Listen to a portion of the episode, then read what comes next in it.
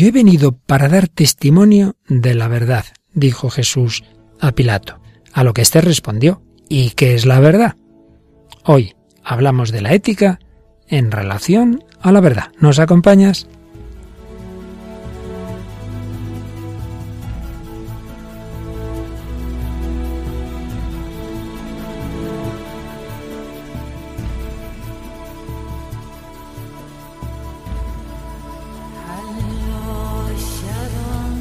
El hombre de hoy y Dios, con el padre Luis Fernando de Prada.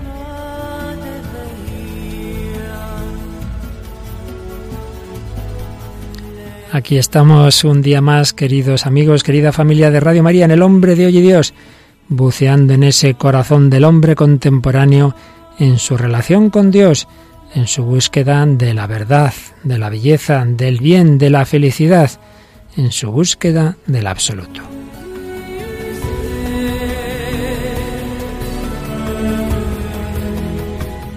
Y seguimos en esta parte que ya lleva muchos días sobre la moral, sobre el camino que Jesús nos muestra, pero siempre en ese diálogo con la cultura contemporánea. Y hoy pequeño cambio de tercio. Hemos estado varios días con el séptimo mandamiento, con los bienes materiales y económicos. Y hoy pasamos al octavo mandamiento, es decir, lo relativo a la verdad, lo relativo al honor, lo relativo a los bienes intelectuales. Octavo mandamiento la verdad, la verdad vivida, buscada, comunicada. Y la verdad es que siempre tenemos buenos voluntarios que nos ayudan como Raquel Sánchez Mayo. Hola Raquel, ¿qué tal? Muy buenas noches, padre. Dispuesta a buscar la verdad, dispuesta a transmitirla también. Hombre, eso siempre, por lo menos intenta. Estupendo, Raquel. Y como siempre, esto es una gran familia y muchísimos mensajitos. Eh, pero bueno, no podemos más que agradecerlos, saludarlos. No sé si quieres mencionar alguno en particular. Sí, vamos a mandar un saludo a María José Blanco, que desde Nicaragua nos dice, los felicito por su programa, ha sido de gran ayuda para mí. Todos los jueves lo sintonizo en mi vehículo cuando voy a mi trabajo. Radio María Nicaragua los transmite a las 8 de la mañana en la hora de allí. Así que le mandemos un saludo a María José Blanco. Claro que sí, a ella y a todos los oyentes de Nicaragua, pues nos alegra mucho que este programa que se hace en España se comparta en otras naciones hispanas en diversos horarios, pero es la misma búsqueda de la verdad. Los corazones de los hombres aquí o allá son los mismos. Y hoy, como decíamos, entramos en el octavo mandamiento. Mm, tendremos un primer comentario partiendo ni más ni menos que de la más famosa novela de la historia, El Quijote, Luego nos iremos a una película mucho más liviana, pero bueno, que tiene su trasfondo, ¿verdad, Raquel? Sí, que, toca un tema muy interesante. Eh, esta película que hablamos es del show de Truman.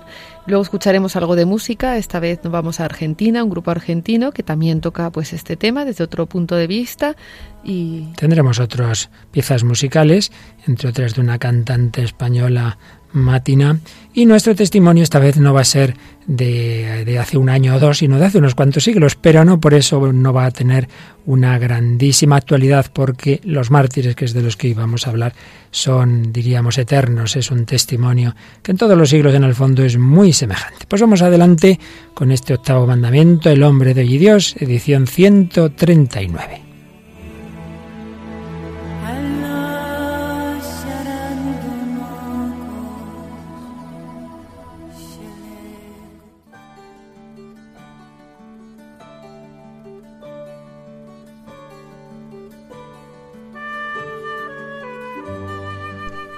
José Ramón Ayllón en este libro, ya hemos citado en el programa anterior, Tal vez soñar, nos hace una selección de grandes obras literarias con un trasfondo filosófico. Y en uno de sus capítulos nos habla, como no podía ser de otra forma, del Quijote.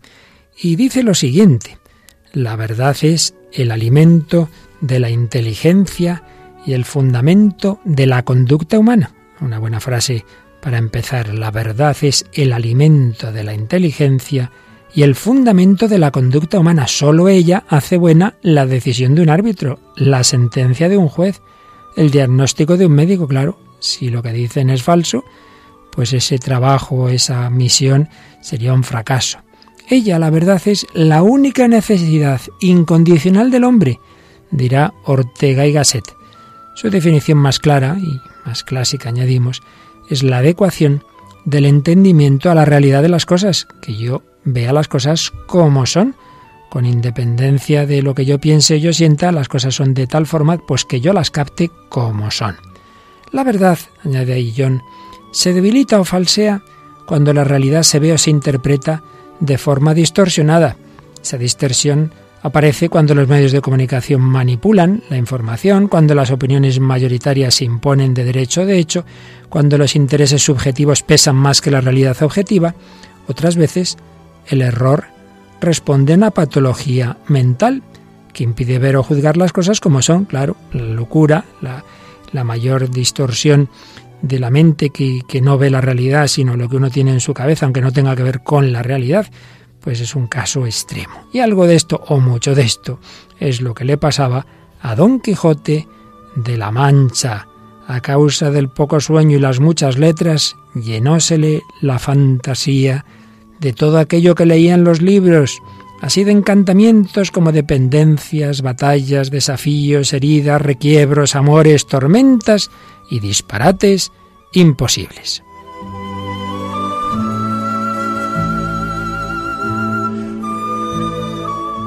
Pérdida de la razón disloca la realidad en la cabeza del hidalgo manchego y le hace ver gigantes que son molinos, castillos en lugar de ventas, princesas donde solo hay aldeanas. Don Quijote solo toma por verdad lo que imagina. Y aquí vemos, queridos amigos, esa facilidad que los humanos tenemos para colorear la realidad según nuestros intereses. Y se dirá, bueno, pues que el pobre Don Quijote estaba, claro, mal de la cabeza, eso era por su locura, sí, sí.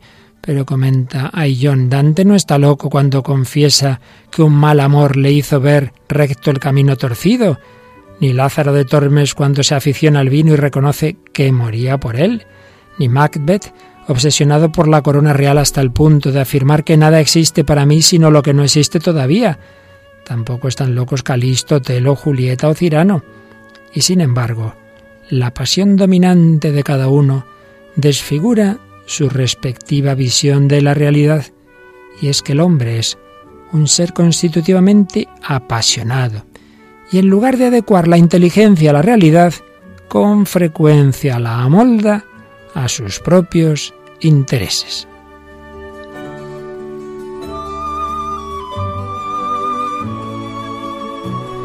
Pero hay otro tema muy bonito en el Quijote que tiene que ver con lo que hoy estamos tratando de la verdad, y es que Sancho Panza es la encarnación de una gran verdad, la gran verdad que nos hace personas, a saber, la relación cordial con nuestros semejantes. No hay Don Quijote sin Sancho.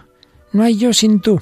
No hay persona sin relación, sin diálogo. Por el diálogo surge ese profundo afecto entre dos personalidades tan dispares, Don Quijote y Sancho Panza, hasta el punto de que, como ha señalado Salvador de Madariaga, se va produciendo una compenetración tal que se realiza la quijotización de Sancho y la sanchificación de Don Quijote.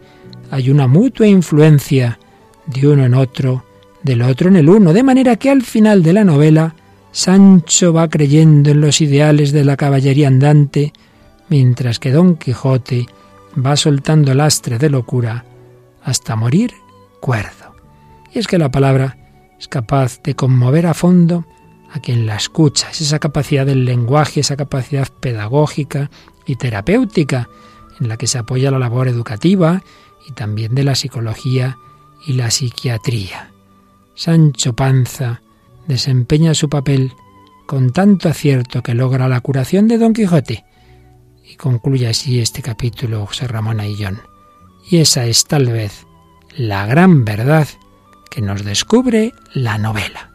Verdad y amor están muy relacionadas, como veremos enseguida en este programa de hoy.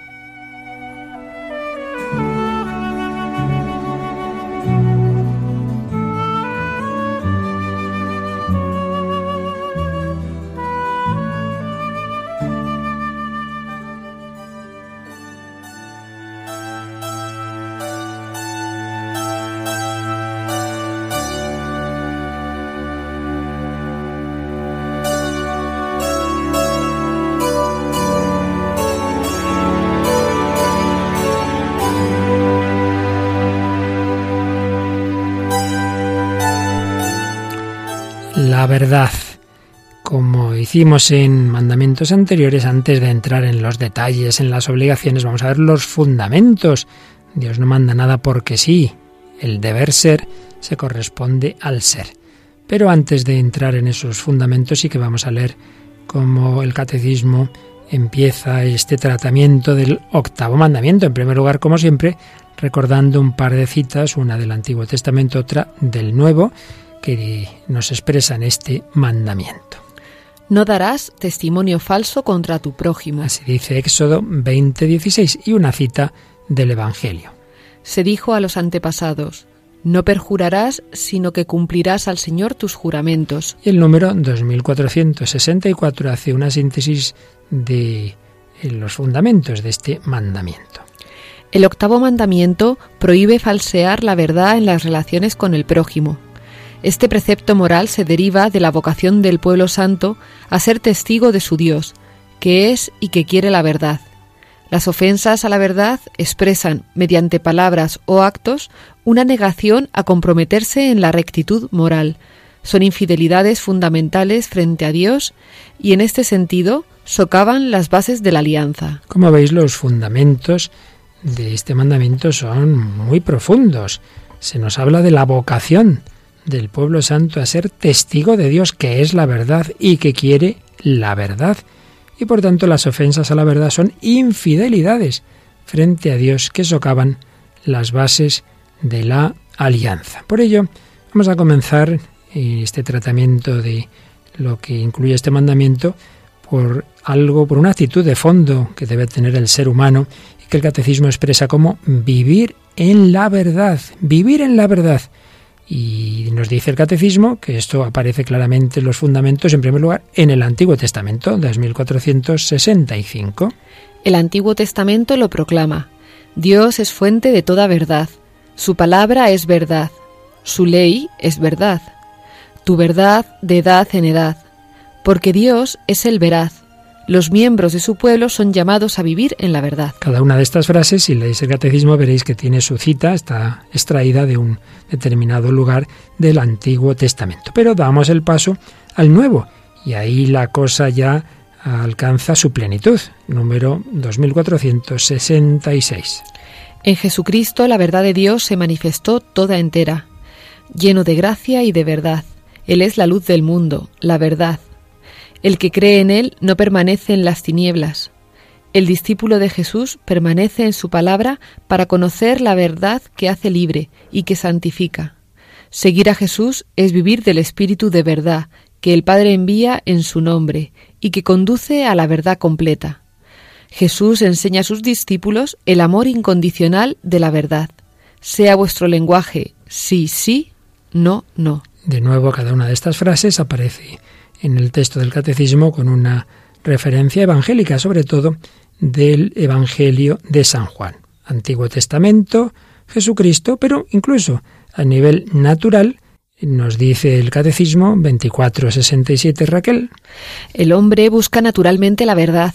Está obligado a honrarla y testimoniarla. Y viene a continuación una cita del Vaticano II de la Declaración sobre la Libertad Religiosa, Dignitatis Humanae, número 2. Todos los hombres, conforme a su dignidad por ser personas, se ven impulsados por su misma naturaleza a buscar la verdad y además tienen la obligación moral de hacerlo, sobre todo la verdad religiosa. Están obligados también a adherirse a la verdad conocida y a ordenar toda su vida según sus exigencias. Este es un punto importantísimo. El hombre busca naturalmente la verdad, un niño pequeño empieza, en cuanto va teniendo un mínimo uso de razón, lo que hace preguntar, ¿y esto qué es? ¿Y por qué es? ¿Y de dónde viene? ¿Y por qué esto? ¿Y por qué lo otro? Bien, pues el hombre, ya lo veían los filósofos griegos, es un hombre que se pregunta, es un hombre que se hace esas grandes cuestiones. Lo malo es que estamos en una cultura que reprime las grandes preguntas, que muchas veces nos deja solo en lo inmediato, pero hay que buscar, hay que buscar la última verdad. Nos ha dicho el catecismo citando al Concilio Vaticano II que el hombre tiene la obligación de buscar la verdad, de buscarla, de adherirse a ella y de ordenar toda su vida según sus exigencias. El hombre necesita la verdad. Es, digamos, como, como ese alimento que un animal tiene que comer eh, imperiosamente, pues el hombre puede hacer ayuno y prescindir de comer, pero no puede vivir sin la verdad, que es la que da sentido a su vida. Y ya como consecuencia moral de, de ese estar hecho el hombre para la verdad, es donde ya hablamos de un término ya ético que sería veracidad, número 2468. La verdad como rectitud de la acción y de la palabra humana tiene por nombre veracidad, sinceridad o franqueza.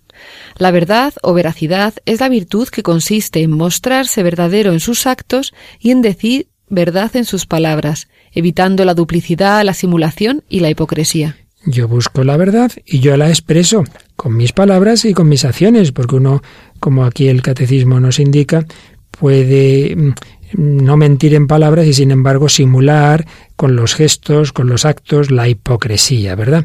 Y además, esto tiene una consecuencia fundamental. Muchas veces Raquel se dice, bueno, pero una pequeña mentira y tal, ¿si a dónde va? Pues, pues quizá es verdad, a lo mejor no pasa nada, pero siempre hay algo que pasa.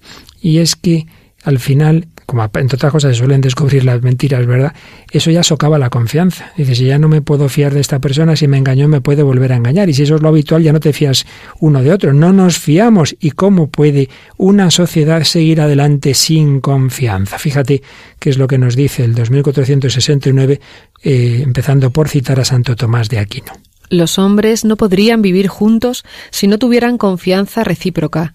Es decir, si no se manifestasen la verdad. Qué gran inteligencia tenía Santo Tomás. Los hombres no pueden vivir juntos si no confiamos unos en otros. Entonces, ¿qué? ¿Por qué vivimos juntos en sociedad? ¿Solo por miedo, como han dicho los filósofos políticos modernos como Hobbes?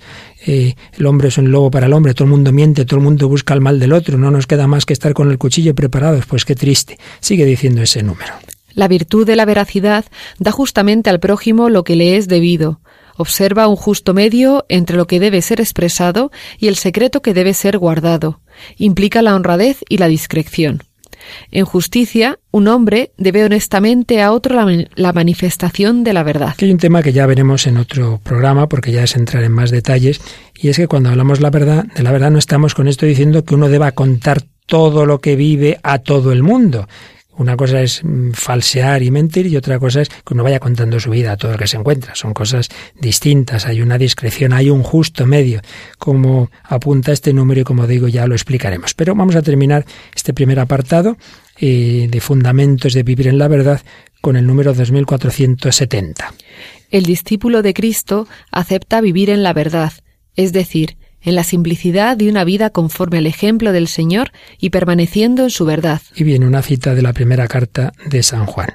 Si decimos que estamos en comunión con Él y caminamos en tinieblas, mentimos y no obramos conforme a la verdad. Bueno, yo creo que hemos dicho la palabra verdad, pues no sé, un montón de veces. ¿verdad? 30 por lo menos. Y es muy importante, tanto desde el punto de vista natural, el hombre busca la verdad, el hombre necesita confiar unos en otros y un niño ve que sus padres le engañan, entonces ya em, nace a la, a la vida en una actitud permanente de desconfianza. Si me han engañado mis padres, si me han fallado, si me han fallado mis amigos, si me han fallado mis profesores, y esto ocurre muchas veces, entonces ya vas con esa actitud de sospecha por principio, ¿verdad? Que luego a un nivel más ideológico profundo serían esos filósofos de la sospecha que nos llevan a esa actitud siempre negativa por principio. Bueno, pues esto, esto como siempre Raquel, eh, se expresa en grandes obras filosóficas literarias y a veces se expresa en el cine de una manera, digamos, llevadera para el que le cuesta estas reflexiones, pero que a veces tienen un trasfondo muy serio. Y esto es lo que ocurre en una película que aparentemente es así de mucha sonrisita, pero tiene su fondo. Sí, hablamos de la película El Show de Truman, es una película estadounidense del año 1998, dirigida por Peter Weir, que hemos visto ya alguna película aquí en El Hombre de Hoy Dios, como El Club de los Poetas Muertos, y protagonizada por Jim Carrey.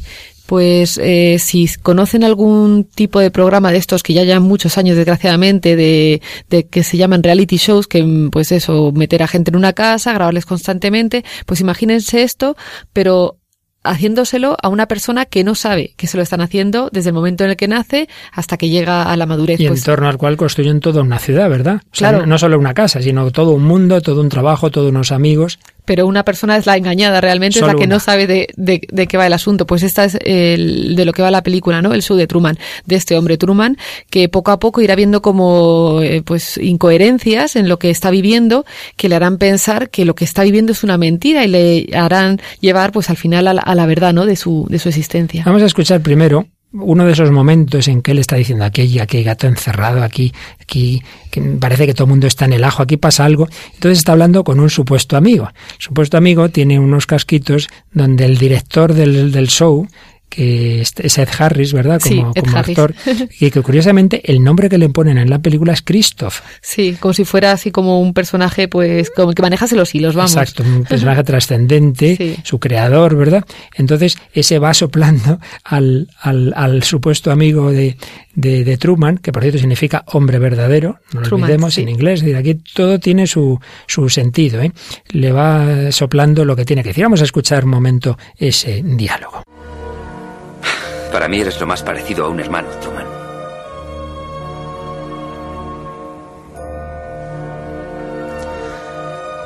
Sé que las cosas no, no nos han salido como habíamos soñado a ninguno de los dos. Conozco ese sentimiento cuando parece que todo se te escapa de las manos y te niegas a aceptarlo. Y entonces buscas una justificación. Pero...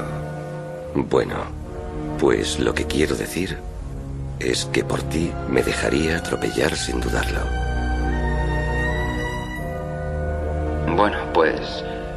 Lo que quiero decir es que por ti me dejaría atropellar sin dudarlo. Y la última cosa que haría en esta vida sería mentirte. Y la última cosa que haría en esta vida sería mentirte. Piénsalo bien, Truman. Si todos están en el ajo, yo tendría que estarlo también.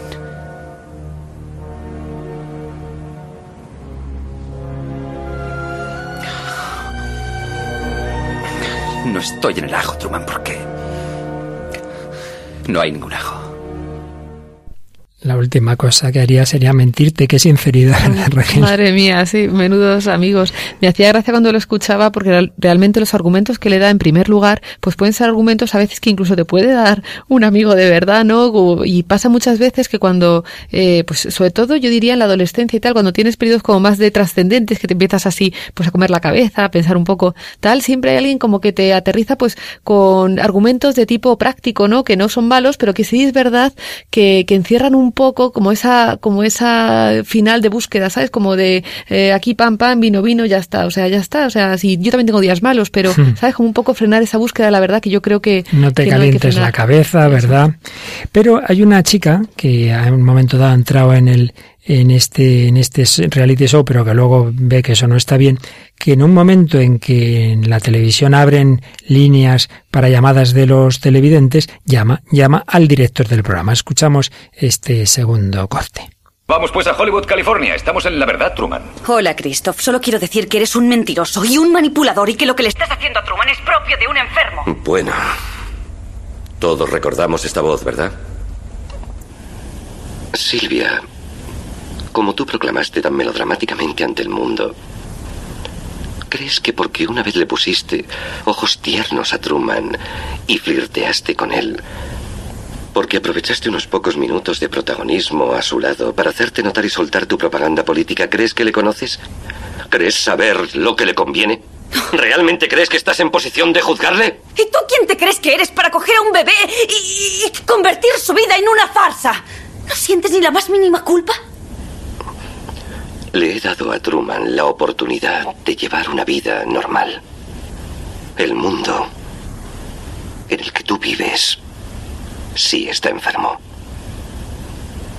Sí, Haven es lo que el mundo debería ser. Truman no es un espectáculo, es un prisionero. Obsérvale, miren lo que le has convertido. Puede marcharse cuando quiera. Si tuviera algo más que una mínima ambición, si estuviera absolutamente decidido a descubrir la verdad, no podríamos impedírselo. Creo que lo que te duele en realidad, querida, es que en definitiva, Truman prefiere su celda, como tú la llamas.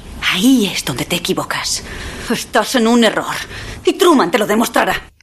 Muy interesante, Raquel, porque podemos hacer esa, esa aplicación. Muchas personas viven en un pequeño mundo de apariencias, eh, de unos nos decimos a otros cosas que no nos acabamos de creer mucho, pero eso no le va bien.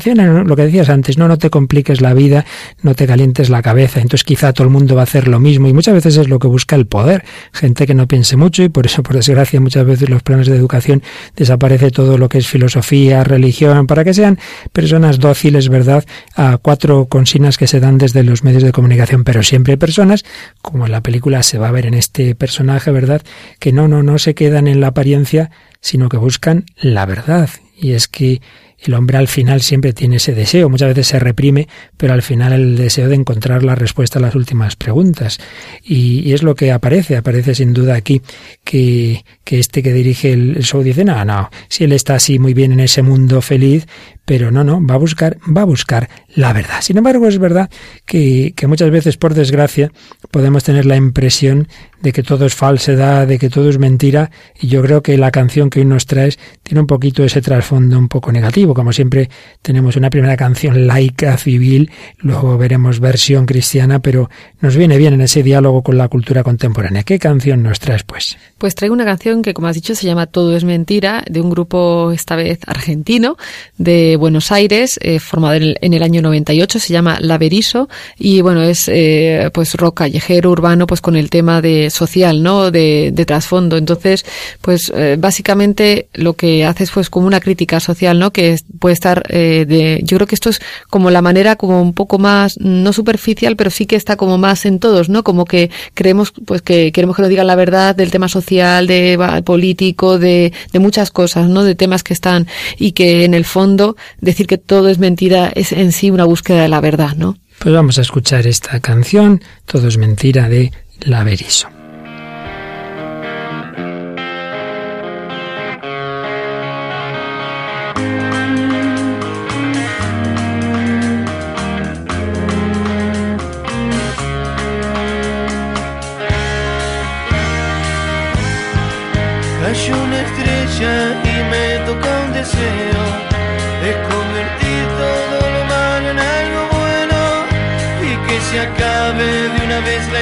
y tanta gente diciendo tantas mentiras, tantos inventos, tanta tecnología,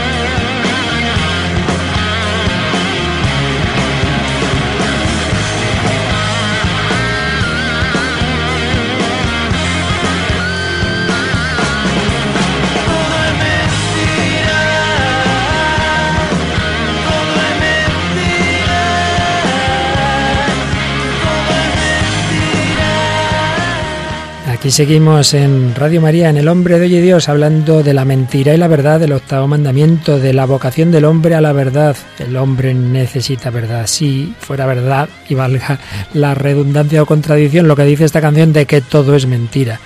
Viviríamos realmente de una manera muy triste, porque el hombre necesita la verdad. La encíclica Lumen Fidei, la primera del Papa Francisco, aunque se encontró ya con esa primera redacción del Papa Benedicto XVI, en su número 24 nos dice lo siguiente.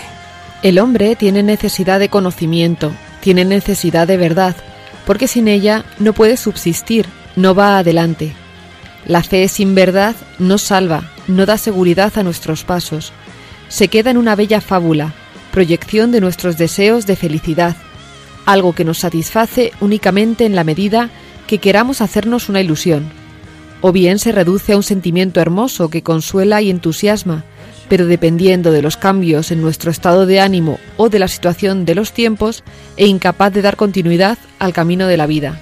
Ni siquiera bastaría la fe si la fe solamente fuera un sentimiento. La fe necesita de la verdad. La fe sin verdad no salva no da seguridad a nuestros pasos, se queda en una bella fábula, que es como muchos no creyentes piensan, bueno, para ti la fe, pues vale, te crees ese cuento como yo me creía de pequeño, eh, eh, una historia de, un, de, un, de caperucita o cualquier otra cosa, una bella fábula. Y es que estamos en una crisis de verdad.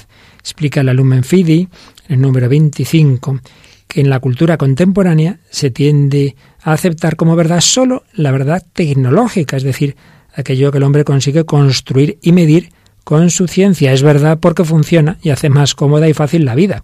Parece que esa sería la única verdad cierta. Mucha gente dice, no, lo que dice la ciencia y ya está. Bueno, luego sí, estarían las verdades del individuo, la autenticidad con lo que cada uno siente dentro de sí. Verdades válidas solo para uno mismo, pues yo quiero a tal persona, eso es verdad, pero es para mí, es un sentimiento, es mío. Y por ello sigue diciendo la Lumen Fidi. La verdad grande, la verdad que explica la vida personal y social en su conjunto, es vista con sospecha. ¿No ha sido esa verdad, se preguntan, la que han pretendido los grandes totalitarismos del siglo pasado, una verdad que imponía su propia concepción global para aplastar la historia concreta del individuo? Así queda solo un relativismo en el que la cuestión de la verdad completa, que es en el fondo la cuestión de Dios, ya no interesa. En esta perspectiva, es lógico que se pretenda deshacer la conexión de la religión con la verdad, porque este nexo estaría en la raíz del fanatismo, que intenta arrollar a quien no comparte las propias creencias. Así pues, nuestro mundo tiene este gran peligro. Eh, verdades tecnológicas, sí, verdades del individuo a un nivel subjetivo, pero esa gran verdad, el sentido global de la vida, no, no, eso no, porque si te lo crees mucho acabas en el fanatismo, en el totalitarismo, como vimos en el siglo XX un texto de la Lumen Fidei donde se ve claramente una conexión con lo que tantas veces había explicado Benedicto XVI y esa dictadura del relativismo de la que él tanto hablaba. Y sin embargo, y sin embargo, como luego va a explicar esta encíclica, y ya lo hacía también el propio Benedicto XVI en Caritas in Veritate, no es cierto que el creer en la verdad lleve al fanatismo, al fundamentalismo, porque precisamente la verdad en la que cree el cristiano es la verdad del amor y la verdad que implica, por tanto, el respeto a los demás. Y ha habido, y sigue habiendo, millones de mártires en la historia de la Iglesia, pero que no han matado, sino que se han dejado matar, amando y perdonando. Por ello, Raquel, hoy nuestro testimonio es un testimonio de esos mártires eh, en que al recordar hoy a, unos en concreto, pues vamos a pensar en tantísimos que ha habido y que, repito, hay en este momento en la historia de la Iglesia. Y concretamente vamos a hablar de San Justino, precisamente filósofo que buscaba la verdad, que era pagano, pero que se convirtió a la fe y entonces escribió diversas obras en defensa del cristianismo. Ese filósofo que buscó la verdad como filósofo la encontró en la fe y se hizo cristiano y abrió en Roma una escuela donde sostenía discusiones públicas, pero, como todos sabemos, había épocas de persecución en el Imperio Romano y en una de ellas, bajo Marco Aurelio, fue martirizado con varios compañeros hacia el año 165. Como la Iglesia siempre ha tenido mucho cuidado en recoger estos testimonios tan preciosos de los mártires, pues tenemos de muchísimos de ellos actas de, de, sus martirios muy fiables. En otros casos son lejanas, son legendarias, pero la mayoría de las actas que conservamos, y desde luego en este caso de San Justino, son muy históricas. Vamos a pedir a Rocío García. Hola Rocío, ¿qué tal? Hola, padre. La tenemos aquí en el control, pero vamos a pedirle que entre, entre en el ruedo también para ayudarnos a leer de una manera dialogada estas actas del martirio de San Justino. Vamos, Rocío, a ver cómo se nos contaba esta historia preciosa que ocurría en el año 165. Apresados los santos, fueron conducidos ante el prefecto de Roma, de nombre Rústico. Llegados ante el tribunal, el prefecto Rústico dijo a Justino, Ante todo, cree en los dioses y obedece a los emperadores. Justino contestó, El hecho de que obedezcamos los preceptos de nuestro Salvador Jesucristo no puede ser objeto ni de acusación ni de detención. Rústico replicó, ¿Qué doctrinas profesas? Justino dijo, Me he esforzado por conocer todas las doctrinas y sigo las verdaderas doctrinas de los cristianos, aunque desagrade a aquellos que son presa de sus errores. Rústico replicó, ¿Estas doctrinas te agradan a ti, desgraciado? Justino contestó, Sí, porque profeso la verdadera doctrina siguiendo a los cristianos. Rústico preguntó, ¿Qué doctrinas son esas? y Justino contestó, Adoramos al Dios de los cristianos, que es uno y creador y artífice de todo el universo, de las cosas visibles e invisibles. Creemos en nuestro Señor Jesucristo como Hijo de Dios, anunciado por los profetas como el que había de venir al género humano, mensajero de salvación y maestro de insignes discípulos. Yo soy un hombre indigno para poder hablar adecuadamente de su infinita divinidad. Reconozco que para hablar de Él es necesaria la virtud profética, pues fue profetizado, como te dije, que este de quien he hablado es el Hijo de Dios. Yo sé que los profetas que vaticinaron su venida a los hombres recibían su inspiración del cielo. Rústico preguntó. Luego, ¿tú eres cristiano? Justino respondió. Sí, soy cristiano. El prefecto dijo a Justino. Escucha, tú que te las das de saber y conocer las verdaderas doctrinas. Si después de azotado mando que te corten la cabeza, ¿crees que subirás al cielo? Justino contestó. Espero que entraré en la casa del Señor si soporto todo lo que tú dices, pues sé que a todos los que vivan rectamente les está reservada la recompensa divina hasta el fin de los siglos. El prefecto rústico preguntó. Así pues, ¿te imaginas que cuando subas al cielo recibirás la justa recompensa? Justino contestó. No me lo imagino, sino que lo sé y estoy cierto. El prefecto rústico dijo. Vamos al asunto que nos interesa y nos apremia. Poneos de acuerdo y sacrificad a los dioses. Justino respondió. Nadie, a no ser por un extravío de su razón, pasa de la piedad a la impiedad. Rústico replicó. Si no hacéis lo que os mandamos, seréis torturados sin misericordia. Justino contestó. Es nuestro deseo más ardiente el sufrir por amor de nuestro Señor Jesucristo para ser salvados. Este sufrimiento nos dará la salvación y la confianza ante el tribunal de nuestro Señor y Salvador, que será universal y más terrible que este. Igualmente los otros mártires dijeron, Haz lo que quieras, somos cristianos y no sacrificaremos a los ídolos. El prefecto rústico pronunció la sentencia diciendo, Por no haber querido sacrificar a los dioses ni obedecer la orden del emperador, que sean azotados y conducidos al suplicio, para sufrir la pena capital de acuerdo con las leyes. Los santos mártires, glorificando a Dios, fueron conducidos al lugar acostumbrado. Allí fueron decapitados y consumaron su martirio en la confesión de nuestro Señor Jesucristo.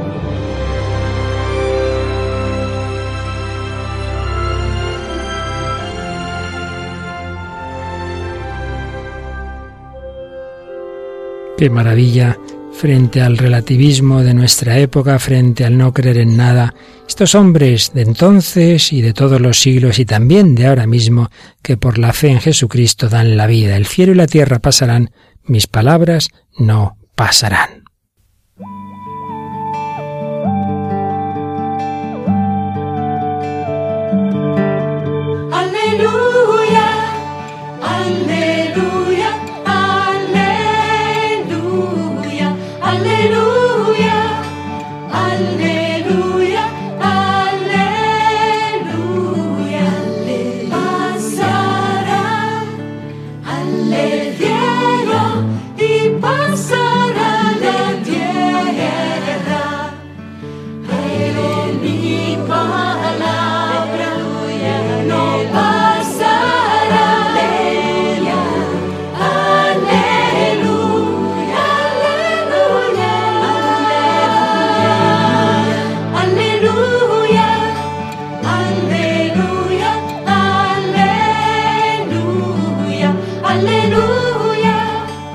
Cielo y la tierra pasarán, mis palabras no pasarán. Cuántos testigos de la verdad, cuántos testigos que se han fiado de esas palabras de Jesucristo. Dar testimonio de la verdad es el segundo apartado del catecismo al tratar el octavo mandamiento. El primero era vivir en la verdad, segundo dar testimonio de la verdad. Obviamente el primero que lo hizo fue Jesucristo, de número 2471. Ante Pilato, Cristo proclama que había venido al mundo para dar testimonio de la verdad. Y en consecuencia sigue diciendo este número. El cristiano no debe avergonzarse de dar testimonio del Señor. En las situaciones que exigen dar testimonio de la fe, el cristiano debe profesarla sin ambigüedad, a ejemplo de San Pablo ante sus jueces. Debe guardar una conciencia limpia ante Dios y ante los hombres. De nuevo ha habido aquí en este texto citas de San Pablo, de la segunda Timoteo y de Hechos de los Apóstoles, capítulo 24. Y esto es para todos, es un deber de los cristianos ser testigos del Evangelio. Y dice el 2472 que el testimonio es un acto de justicia que establece o da a conocer la verdad. Y añade. Todos los fieles cristianos, donde quiera que vivan, están obligados a manifestar con el ejemplo de su vida y el testimonio de su palabra al hombre nuevo de que se revistieron por el bautismo y la fuerza del Espíritu Santo que les ha fortalecido con la confirmación. Muy particularmente, en efecto, con la confirmación, que nos da esa fortaleza para dar testimonio de Cristo. Todos debemos dar testimonio. Mártir significa testigo, pero es verdad que hay un supremo testimonio que es dar testimonio con la propia vida. Por eso dice el 2473. El martirio es el supremo testimonio de la verdad de la fe. Designa un testimonio que llega hasta la muerte. El mártir da testimonio de Cristo, muerto y resucitado, al cual está unido por la caridad. Da testimonio de la verdad de la fe y de la doctrina cristiana soporta la muerte mediante un acto de fortaleza. Y viene una cita de uno de los primeros mártires y más venerados en la historia de la Iglesia, San Ignacio de Antioquía, que escribía Dejadme ser pasto de las fieras, por ellas me será dado llegar a Dios. Y luego en el número siguiente, el 2474, pues insiste en lo que antes decíamos, la importancia que la Iglesia ha dado siempre a recoger los recuerdos de los mártires, las actas de los mártires. Y de nuevo, pues vienen un par de citas, una de San Ignacio de Antioquía, que escribía. No me servirá nada de los atractivos del mundo, ni de los reinos de este siglo. Es mejor para mí morir, para unirme a Cristo Jesús, que reinar hasta las extremidades de la tierra. Es a Él a quien busco, a quien murió por nosotros a Él quiero, al que resucitó por nosotros. Mi nacimiento se acerca. Y viene otra cita de San Policarpo, que murió muy mayor y que le, le exhortaban a hablar mal de Jesucristo y decía, llevo ochenta, no recuerdo ochenta y cuántos años sirviendo a Jesucristo, no he recibido del más que vienes y pretendes que ahora diga males, pero lo que nos viene en el catecismo son estas palabras que decía San Policarpo antes de morir. Te bendigo por haberme juzgado digno de este día y esta hora, digno de ser contado en el número de tus mártires. Has cumplido tu promesa, Dios de la fidelidad y de la verdad. Por esta gracia y por todo te alabo, te bendigo, te glorifico por el eterno y celestial sumo sacerdote, Jesucristo, tu Hijo amado. Por Él, que está contigo y con el Espíritu Santo, te sea dada gloria ahora y en los siglos venideros. Amén. Aquí vemos hasta dónde el amor de Cristo puede llevar a dar testimonio de la verdad frente a nuestra época light en la que no creemos en nada demasiado. Eh, los mártires nos enseñan a vivir en la verdad y en el amor. Y precisamente la Lumen Fidei, como antes Caritas in Veritate, nos habla de la relación entre amor y conocimiento, entre verdad y amor. Y es que, dice Lumen Fidei 26, citando a San Pablo en Romanos 10, 10, con el corazón se cree. En la Biblia el corazón es el centro del hombre, donde se entrelazan todas sus dimensiones. Por ello, podemos conocer cuando hay amor, o podemos no conocer o conocer mal cuando nos ciega la pasión, como veíamos antes en el Quijote, el odio, etc. En el corazón nos abrimos a la verdad y al amor, dejamos que nos toquen y nos transformen en lo más hondo, dice Lumen Fidei 26. La fe conoce por estar vinculada al amor, en cuanto el mismo amor trae una luz. La comprensión de la fe es la que nace cuando recibimos el gran amor de Dios que nos transforma interiormente y nos da ojos nuevos para ver la realidad. Y viene un tema muy bonito, es esa relación entre amor y verdad aplicado incluso al amor humano. Fíjate, el número 27, el Papa Francisco, sin duda, siguiendo aquí lo que había escrito el Papa XVI, porque se ve que esto es un poco como su estilo, pero evidentemente asumido por el Papa Francisco, citaba al filósofo Wittgenstein, que decía que creer sería algo parecido a una experiencia de enamoramiento, y entendía el enamoramiento como algo puramente subjetivo, que no se puede proponer como verdad válida para todos. El amor sería algo, nada más del mundo de los sentimientos volubles, que no tendría nada que ver con la verdad. Pero dice la encíclica, ¿esta descripción del amor es verdaderamente adecuada? En realidad, el amor no se puede reducir a un sentimiento que va y viene. Tiene que ver ciertamente con nuestra afectividad, pero para abrirla a la persona amada e iniciar un camino, que consiste en salir del aislamiento del propio yo para encaminarse hacia la otra persona. Para construir una relación duradera, el amor tiende a la unión con la persona amada. Y así se puede ver en qué sentido el amor tiene necesidad de verdad. Solo, en cuanto está fundado en la verdad, el amor puede perdurar en el tiempo, superar la fugacidad del instante y permanecer firme para dar consistencia a un camino en común. Si el amor no tiene que ver con la verdad, está sujeto al vaivén de los sentimientos y no supera la prueba del tiempo. El amor verdadero, en cambio, unifica todos los elementos de la persona y se convierte en una luz nueva hacia una vida grande y plena. Sin verdad, el amor no puede ofrecer un vínculo sólido no consigue llevar al yo más allá de su aislamiento, ni librarlo de la fugacidad del instante para edificar la vida y dar fruto. ¿Qué te parece? ¿Es verdad esto de que no basta un amor de sentimientos que no esté basado en la verdad. Pues que no hace falta más que mirar un poco la realidad que vivimos para comprender que, pues que esto, que esto es verdad. Claro, si uno se ha dejado llevar un sentimiento y no conoce a la persona con la que está, eso tiene los días contados, porque cuando, claro, no se puede vivir de, de emociones toda la vida, ¿no? Cuando te des cuenta de cómo es esa persona, dices, pero bueno, ¿yo qué estaba haciendo, no? El amor, claro que necesita de la verdad. El amor tiene que ser inteligente, aunque añade a continuación la encíclica que si el amor necesita la verdad, también la verdad tiene necesidad del amor. Amor y verdad no se pueden separar. Sin amor, la verdad se vuelve fría, impersonal, opresiva para la vida concreta de la persona. La verdad que buscamos, la que da sentido a nuestros pasos, nos ilumina cuando el amor nos toca. Así pues, no se trata de una verdad fría, abstracta, y esto muy particularmente en el caso de la verdad cristiana, de la verdad de la fe, porque la verdad es Cristo, que es amor. La verdad es el amor de Dios. Por eso eh, dice la encíclica algo precioso, y es que el amor mismo es un conocimiento que lleva consigo una lógica nueva. Se trata de un modo relacional de ver el mundo, que se convierte en conocimiento compartido, visión en la visión de otro, visión común de todas las cosas. Guillermo de Santierri, comentando la frase bíblica del cantar de los cantares Palomas son tus ojos, dice que estos dos ojos son la razón creyente y el amor que se hacen uno solo para llegar a contemplar a Dios, cuando el entendimiento se hace entendimiento de un amor iluminado. Como veis, el tema del octavo mandamiento nos lleva fundamentos muy profundos. No se trata de una norma porque sí, se trata de que el hombre está hecho a imagen y semejanza de Dios que es verdad y que es amor. Amor y verdad verdad y amor que Dios nos ha comunicado por su palabra. Y terminamos con una canción de una cantante católica joven que ya trajimos no hace mucho, de quien hablo Raquel. Pues se llama Matina, su nombre artístico, ya se llama Maite Zuazola, es una cantante, compositora española, eh, nacida en, en, el seno de una familia católica en Bilbao, en Vizcaya, y bueno, lleva una carrera musical porque su abuela pues le enseñó pues la música y también pues le, le profundizó en el, en el Señor, en, el, en la fe, ¿no? Y entonces pues, pues traemos una canción de, de su disco que se llama Ven conmigo. Y que nos habla de la palabra de Dios.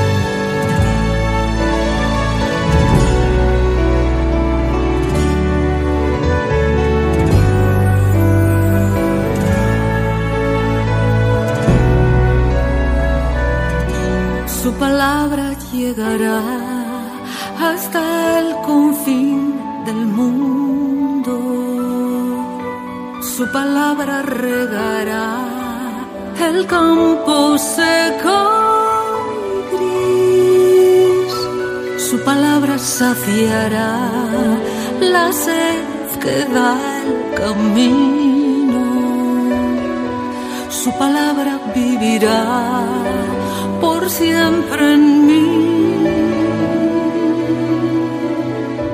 Su palabra borrará las huellas del destino. Su palabra luchará por verte sonreír. Palabra cambiará tus sueños por los suyos. Su palabra sanará el dolor de estar sin ti. Su palabra llenará el corazón vacío. Su palabra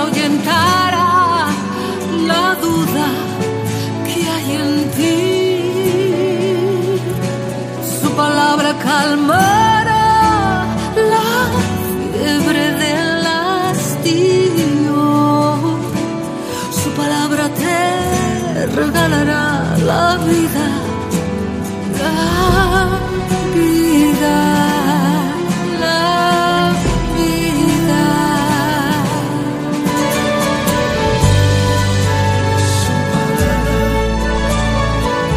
Su palabra, la palabra de Cristo, la palabra de Dios, la palabra que es verdad. Nuestra vida está llamada a vivir en la verdad, en esas palabras que son espíritu y vida, que no pasarán, las palabras que dan plenitud a la vida del hombre.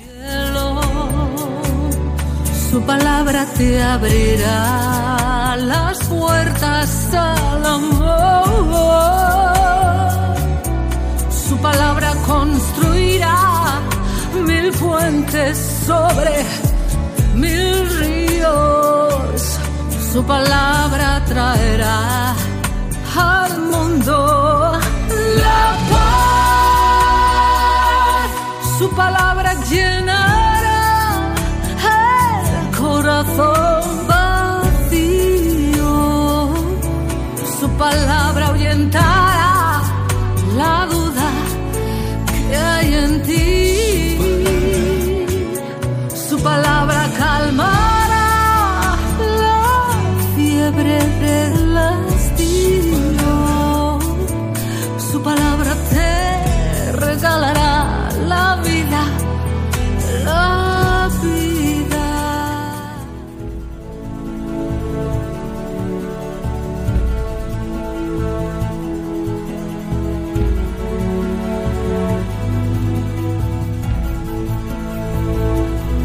Bueno, Raquel, yo creo que hemos aprendido muchas cosas, lo hemos pasado muy bien y ojalá seamos más veraces.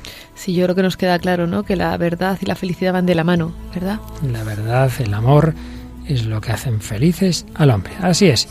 Y esa dimensión relacional que tanto tiene que ver con el amor es también la que buscamos en Radio María, que es de todos, también de ti, querido oyente, si no tuviéramos tu eco, tu palabra que nos dice que vale la pena hacer estos programas, pues dejaríamos de hacerlo. Por eso seguimos pidiendo tus palabras, tus correos, tus mensajes a Facebook. Pues podéis escribirnos al email del programa el hombre de hoy y Dios arroba radiomaria.es o también en las redes sociales en Facebook poniendo el hombre de hoy y Dios en el buscador de la barra superior y dando a me gusta en la página que tenemos ahí. Ya sabéis que para escuchar los programas anteriores de los demás mandamientos, de las demás partes del catecismo, de todo lo demás que aquí hemos tratado, podéis solicitarlos llamando al 902-500-518 o entrando en nuestra web www.radiomaria.es.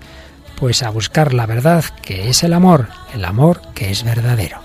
Que Dios os bendiga y hasta el próximo programa, si Él quiere.